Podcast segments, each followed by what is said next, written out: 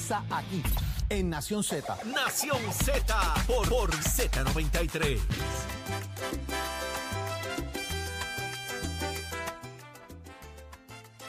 Y continuamos en Nación Z por Z93. Eh, estamos listos con el licenciado Leo Aldrich. Ya está en línea telefónica. Buenos días, licenciado. Audi para ti, para toda la gente que nos escucha hoy lunes, aquí en Nación Z, siempre es un privilegio. Eh, licenciado, es sorprendente la, la historia que trasciende de todas estas personas que, que decidieron quitarse el grillete. Pareciera como que, uff, esto nunca era posible y ahora vemos esto, es como que a qué se exponen, a qué se arriesgan.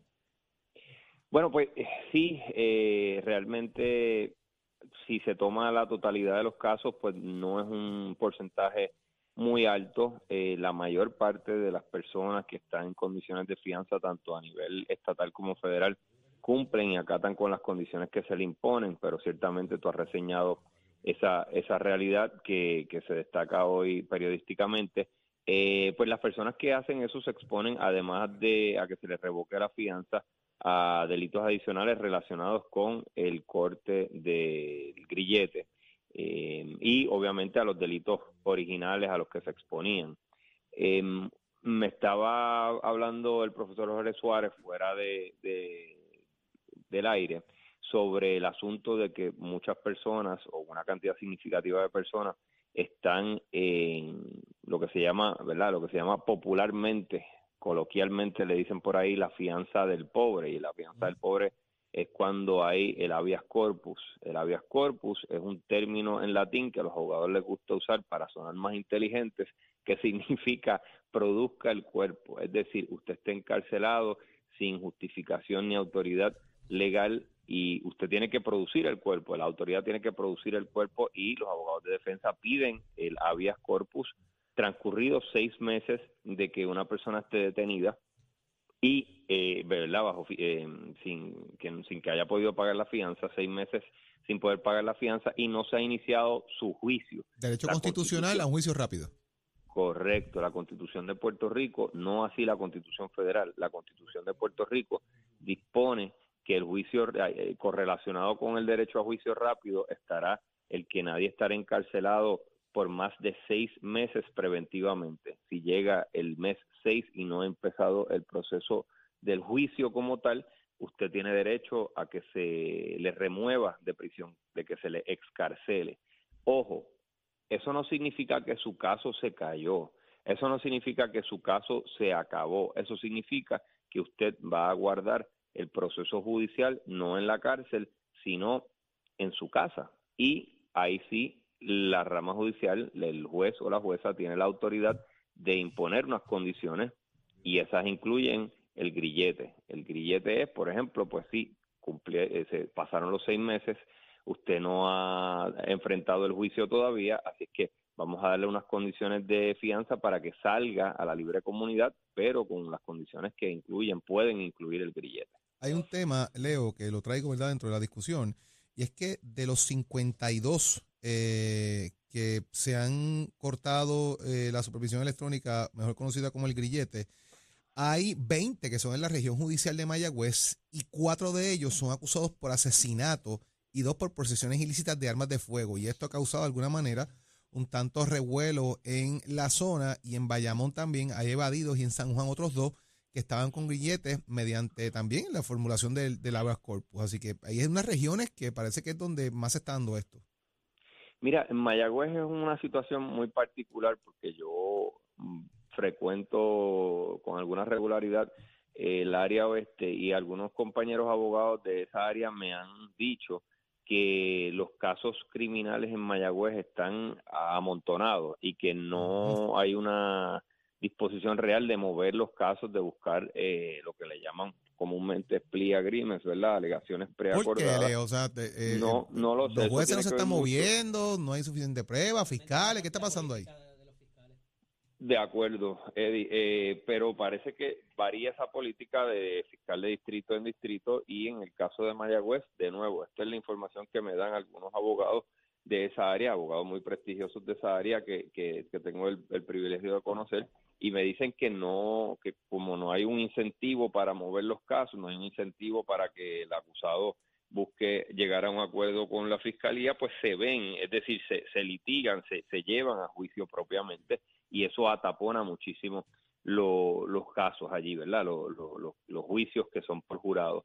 Y esa es la situación que se está dando en Mayagüez. No sé si tiene alguna correlación con esta otra situación que estamos hablando, de que hay muchas personas eh, que cumplen los seis meses, me parece que sí, ¿verdad? Porque si hay si hay tanta, si hay un ataponamiento de, juicios, eh, iniciar otro es más complicado y por ende se cumplen los seis meses y la persona pues puede tener la llamada fianza del pobre y aguardar su juicio estando en la libre comunidad. Así es que esa es la información que a mí me han dado sobre la región judicial de Mayagüez, que hay un ataponamiento de casos criminales pendientes de ir a juicio y que la fiscalía allí pues no, no tiene entre sus prioridades resolver los casos mediante alegaciones preacordadas. Leo, le hacía señas ahora a Jorge porque este, este asunto no es nuevo, había ocurrido antes y, provocó el que se removiera la compañía que daba este servicio, una renuncia Cierto. inclusive del director de la Oficina de Servicios con antelación al juicio hace algunos años porque hubo una muerte de una fémina de un que estaba con este grillete eh, y que estaba bajo, bajo una investigación o más bien bajo una acusación de, eh, de, de, tipo de género, de violencia de género eh, conyugal y esto pues evidentemente tenía que ver con una infraestructura que tenía que ver con los teléfonos. Y he sabido de personas como yo sé que, que, que lo tienes que haber confrontado esto que si no tienes un landline, lo que se llama el teléfono de viejo Exactamente, de la casa, sí, sí. No te dan esa, el beneficio de la, eh, de, la de, de, de, tener el grillete, al igual que de que si no tienes una persona que avale, eh, como fue el caso de Casella, que fue la hija y fue muy controversial en cuanto a eso, eh, para que te den ese beneficio. Y entonces, eh, quizás eso pudiera ser, esa tecnología todavía está aferrada a que haya a, que haya esos landlines para poder darle esa oportunidad o quizás lo hace más fácil también para esa remoción del grillete. Sí, esa, esa ha sido una de las grandes dificultades porque ya como todos nosotros sabemos, casi, no sé si ustedes conocen a alguien que todavía tenga ese tipo de, de teléfono a la antigua, ¿verdad? Que tenga un, un número en su casa pero no es lo común, casi todo el mundo va con celulares. Mi papá, mi papá tiene todavía uno. Pero, pero, pero no es lo común, y en mi experiencia, cuando se le va a imponer un grillete a algún cliente federal, sucede una de dos cosas, o, o van corriendo a buscar el servicio telefónico de un landline, o hay cierta tecnología que ya tiene la Oficina de Probatoria Federal que permite eh, el grillete sin, sin, sin ese aditamiento, sin ese aditamiento, sin ese requisito. Funciona por GPS. Eh, Sí, correcto, correcto, correcto. Es más grande, pero, pero sí se permite de esa forma. Así es que la, la, la cuestión tecnológica siempre va a ser un reto, pero también es la cuestión humana. Eh, eh, estamos pensando también, a, hay veces que hay personas de muy, muy, muy humildes recursos, eh, incluso eh, personas de ambulantes que si se cumplen los seis meses, ustedes saben que la constitución se supone que aplique a todos por igual, que la dama de la justicia tenga una venda y la haga ciega eh, y si hay una persona que no tiene los recursos y cumple seis meses de detención preventiva eh, y no se, no se le ha celebrado el juicio, se supone que salga también. En ese caso no sé cómo funcionaría el grillete, pero eh, la rama judicial obviamente confronta este tipo de situaciones una y otra vez y tienen la oficina de servicios con antelación a juicio, eh, pero no deja de ser un asunto como ustedes aquí han descrito y reseñado, bastante complicado. Y preocupante porque vuelvo y te repito, o sea, el que ocurre una muerte a raíz de esto por algún testigo, ¿verdad? Que eh, eh, eh, sería muy complicado y esperemos que no haya que llegar a eso para que remedie la situación.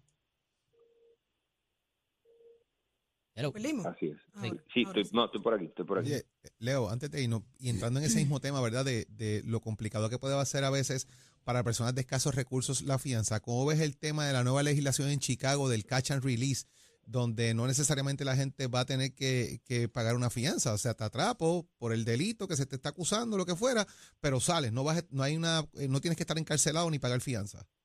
Sí, mira, eso también en Nueva York se ha dado, que, que, es que hay, hay casos que, que no van a conllevar fianza, simplemente uh -huh. eh, tienes que responder por él eh, y no te voy a no te voy a detener preventivamente Yo lo apoyo porque e, eso va correlacionado íntimamente con ciertos delitos, por supuesto, con el derecho a la presunción de inocencia. Muchas jurisdicciones fuera de Estados Unidos y Puerto Rico tienen esa, ¿verdad? No, no, no hay eh, una cultura de detención preventiva hasta que se celebre el juicio o hasta que la persona se declare culpable, eh, porque eh, prima aquello de que se te considera inocente hasta que se pruebe lo contrario y nos vamos a encarcelar a alguien que se le presuma inocente. Solamente va a suceder eso una vez sea convicto por las autoridades. Fue un issue de campaña de la gobernadora Hochul ahora mismo en, en Nueva, York, y prevaleció. y, y exacto, y es bien, y es bien interesante porque muchas veces el asunto, el, el asunto de del sistema de justicia criminal ha sido un tema de campaña y usualmente para la derecha, es decir, la criminalidad está rampante, necesitamos atender esto. Y ahora muchas veces ha sido desde la izquierda, ¿verdad? Que tiene que vamos a ser más liberales, eh, las comunidades están sufriendo con el sistema de justicia criminal. Así que es un péndulo que varía grandemente y muchas veces eh, ha sido, ha beneficiado. Mire, el caso del, del senador por, por, por Pensilvania que entró, una persona que estaba en la Junta de Libertad Bajo Palabra eh, y, y, abogó activamente por eh, excarcelar a, a, varias personas que él entendía que eran inocentes. Eh, así es que el asunto del sistema de justicia criminal históricamente se ha utilizado por la derecha o por la izquierda para, para tratar de adelantar eh, causas de política pública. Hay quienes dicen que esto es The Purge. Eh, eh, y lo, han, han, llamado la legislación como legislación Purge, o sea que esto es free for all y he tratado de demonizar el tema. Bueno, sí, y pasó también en Nueva York que tratan de demonizarlo cuando realmente si se, si se atiende desde una perspectiva sobria y responsable, pues podemos ver que hay delitos que no necesariamente, yo me acuerdo cuando yo estaba trabajando en Nueva York, que yo decía, pero ¿y cómo es posible que una persona que, que, se, que se coló en el subway, que brincó el, el toldo de allí del subway, eh, el turnstile, correcto, que cómo es posible que esté detenido eh, por no poder pagar una fianza de mil dólares, esté detenido en Rikers, que es un, un sitio terrible, esté detenido 10, 15 días. Eh, hay, hay delitos que simplemente no deberían conllevar eh, la imposición de fianza. Claro, hay otros delitos que, que, que sí, obviamente, tendríamos que tener una discusión más sosegada sobre lo que es la detención preventiva.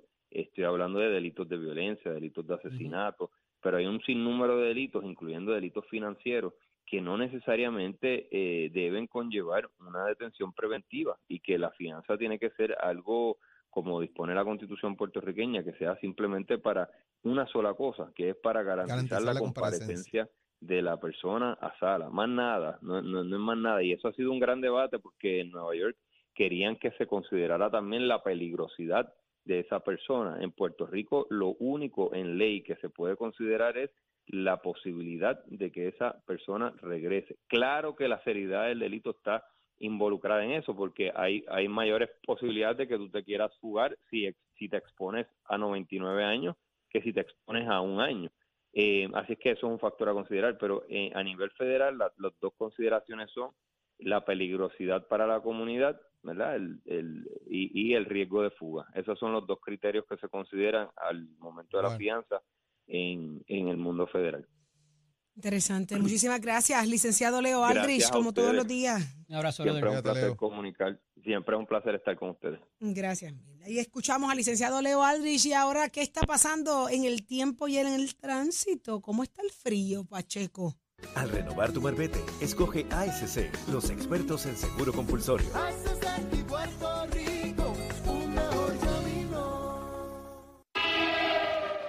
Buenos días Puerto Rico, soy Emanuel Pacheco Rivera con la información sobre el tránsito. Continúa el tapón en la mayoría de las vías principales de la zona metropolitana, como lo es en la autopista José de Diego entre Vega Alta y Dorado, y desde Toa Baja hasta el área de Atorrey en la salida hacia el Expreso Las Américas. Igualmente la carretera número 2 en el cruce de la Virgencita y en Candelaria, más en Toa Baja y más adelante entre Santa Rosa y Caparra. Algunos tramos de la PR 5167 y 199 en Bayamón la avenida Lomas Verdes entre la American Military Academy y la avenida Ramírez de Arellano, la 165 entre Cataño y Guaynabo en la intersección con la PR22, el expreso Valerotti de Castro desde la confluencia con la ruta 66 hasta el área del aeropuerto y más adelante cerca de la entrada al túnel Minillas en Santurce. el expreso de Trujillo en dirección hacia Río Piedras, la 176, 177 y 199 en Cupey, la autopista Luisa Ferré entre Montelledra y la zona del Centro Médico en Río Piedras y más al sur en Caguas, y la 30 desde la colindancia desde Juncos y Gurabo hasta la intersección con la 52 y la 1. Ahora pasamos con la información del tiempo. El Servicio Nacional de Meteorología pronostica por hoy aguaceros frecuentes a través del norte de Puerto Rico, lo cual ocasionará acumulación de agua en las carreteras. En el resto del territorio se espera una mezcla de sol y aguaceros pasajeros con impactos mínimos. Las temperaturas máximas durante el día rondarán en los medios 80 grados y las mínimas durante la noche alcanzarán los medios 50 grados en la zona montañosa. Los vientos estarán del norte entre 15 a 25 millas por hora con ráfagas más altas. En el mar hay una marejada del noreste que se extiende a través de las aguas del Atlántico y los pasajes del Caribe que mantendrán condiciones entre picadas y peligrosas. El oleaje estará de 6 hasta 12 pies, ocasionalmente más alto, por, por lo cual se ha emitido una advertencia para los operadores de embarcaciones pequeñas y para los bañistas de todo el archipiélago. Hasta aquí el tiempo, les informó Manuel Pacheco Rivera. Yo les espero en mi próxima intervención en Nación Z Nacional, los que sintoniza a través de la emisora nacional de la salsa Z93. Somos, somos una mirada fiscalizadora sobre los asuntos que afectan al país. Nación Z, Nación Z. Por Z93, somos su noticia. Seguimos en Nación Z y ya está listo, listo para quemar el cañaveral Leo Díaz, bien pompeado que está, como siempre. Uy, nueve voltios le dice. Buen día, buen día, Saudi, Ore, Eddie. Mire, mi hermano, hoy llegué aquí, pero jompeado, ¿sabes? Nueve gateando, voltios. Gateando, venía gateando por ahí para acá. Esa es la mitad de la batería, ¿verdad? No, mi hermano. La energía solar me lo tiene malo. Ese fin de semana. Que está nublado, es que está nublado. Y la alergia me atacó ayer tarde y, me tiene loco. Pero vamos para adelante, vamos para adelante. Siempre, como siempre, siempre. Hay que sacar ánimo, Saudi. Y hay mucho de qué hablar. Oh, mucho de qué hablar oh. ahí, Leo. ¿Con qué vienes hoy? Arranco con Ponce. Vengo de allá para acá. De, Ponce para acá. empiezo con Ponce. Ajá. Como tiene que ser. Me dicen que hay algo por ahí de Calle también el alcalde de Calle, propiedades que eran del municipio, las arregla con dinero público y después las compra él mismo. Parecido a un esquema que ha sido en Gurabo. Esto, yo no recuerdo eso. hay un alcalde que eh, tuvo preso de Gurabo precisamente porque tenía eh, eh, propiedades de él, que las alquilaba sección 8 siendo alcalde. Yo, yo, no acabo de entender el, el, caso de Ponce también, que se señala por la prensa. es increíble. Yo, yo no, yo no acabo de explicarme cómo sucedió. Mira, van casi 10 alcaldes presos en, en, solo un par de años, PNP y populares. Y entonces siguen con este tipo de prácticas que uno, que uno no entiende esta cosa. No entiendo. Eh, y, vuelven, gente acabando de llegar a los puestos. O sea, no han calentado la silla cuando ya están metiendo las manos donde no es. Yo no sé qué rayo podemos hacer. De verdad que ya yo, ya yo me perdí. Ya yo me perdí. Que, cambien las sanciones, que las pongan más severas, de pues verdad, porque parece que será lo que, pena de muerte que habrá que poner. Como declararse culpable ahora es un lujo, es un placer. las negociaciones. no, declararte culpable es un placer. pues tú llegas a una negociación, cumples 30 meses, pues yo calculo en 30 meses dónde yo voy a estar, en tal sitio. Entonces, ok, pues yo cumplo. Pues mire el alcalde de Cataño, que se declaró culpable y sigue por ahí tranquilamente. Ah. ¿Viste? y, en, y en fiestas y en bailes. y en, ¿Qué tienen que no hacer? es el único. Eh, yo sé que no es el único, Eddie. Cambiar sanciones, este más severidad, de verdad. Eh, Póngalo a, a, gozar.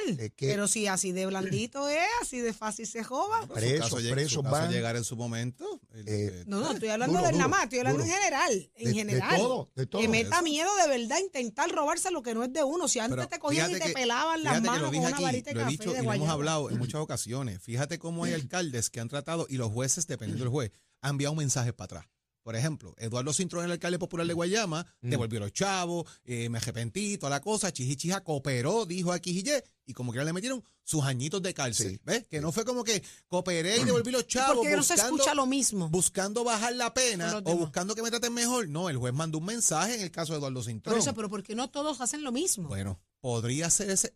Cada juez, ¿verdad? En pero, su es que los jueces es el problema. de alguna manera ser ese el estándar para los demás. Te están diciendo, mira, no lo haga. Mira lo que le pasó a este y devolvió los chavos y cuánta cosa hay. O sea, que no voy a ser blandito. ¿Cuánto puede llegar eso? Pues son casos que serán casos. Y ese es el que levanta las manos. Hay otros que. ¿Y a qué cárceles van? ¿A qué cárceles van? Porque eso es otra cosa. Porque pareciera que van de hotel.